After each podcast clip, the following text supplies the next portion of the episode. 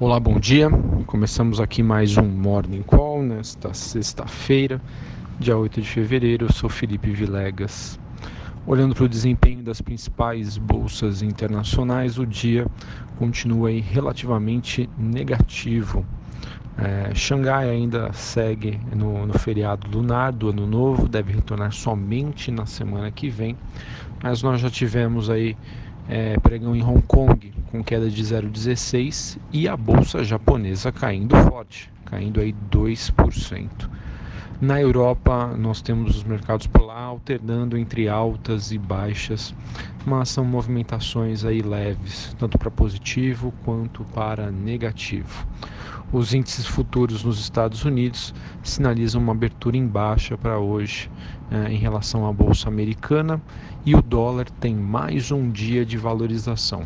Até o momento, o índice dólar frente às principais moedas do G10 tem uma valorização de 0,2%.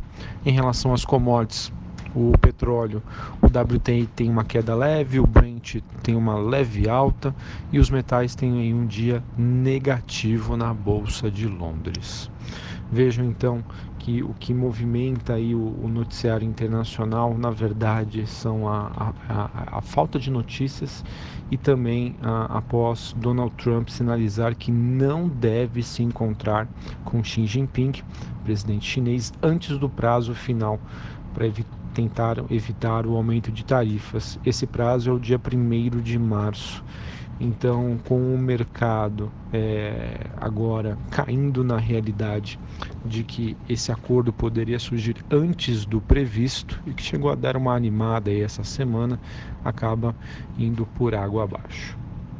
Olhando agora aqui para o mercado interno, a gente pode começar com a agenda do dia. Aqui no Brasil, às 8 horas da manhã, a gente tem os dados de inflação calculado pela FGV, o IPC, e às 9 horas da manhã, o índice oficial do Brasil, o IPCA, calculado pelo IBGE. 9 horas da manhã, a expectativa de que a inflação no mês de janeiro tenha sido de 0,37 e no acumulado 12 meses que a inflação fique em 3,82. O Banco Central oferta até 10.330 contratos de swap cambial para rolagem de contratos de março a partir das 11h30 da manhã e não temos aí dados relevantes envolvendo a agenda de macroeconômica nos Estados Unidos. Isso também acaba sendo mais um fator que justifica essa postura mais conservadora dos investidores lá fora. Bom, partindo agora para o noticiário corporativo, tivemos a BR Properties divulgando aí o seu resultado do quarto trimestre com um lucro de 124 milhões de reais, crescimento de 38%. Esse crescimento que foi influenciado principalmente por efeitos não caixa na contabilização da, da variação cabial sobre o bônus perpétuo em dólar. IRB também divulgou seus números com um crescimento de 32% no seu lucro. Os prêmios emitidos pela companhia subiram aí 20.4% no ano passado. Além disso, a retomada econômica e os juros baixos podem turbinar aí os resseguros em 2019. Para quem não sabe o que é o resseguro, seria o seguro das seguradoras. Então é um, é um business, aí que tem a, a IRB com mais alto market share aqui no mercado brasileiro e que na minha opinião faz dela uma das melhores ações para se investir na bolsa. No ano passado foi uma das empresas que teve uma das melhores rentabilidades e as estimativas aí continuam positivas para este ano.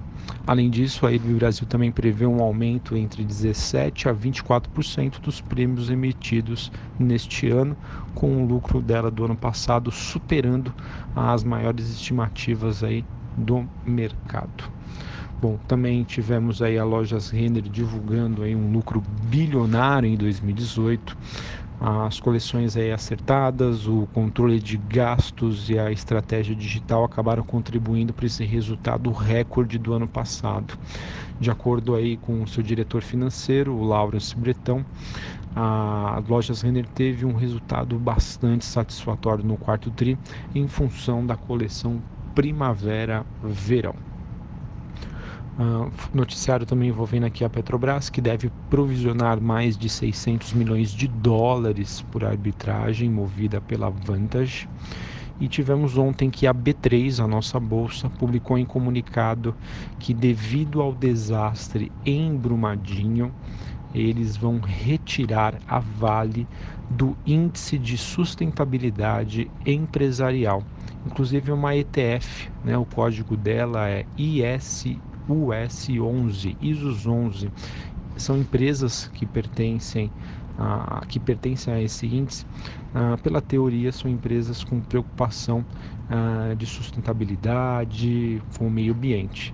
E não fazia nenhum sentido depois da tragédia manter a Vale nessa carteira, então a B3 ontem resolveu aí retirá-la.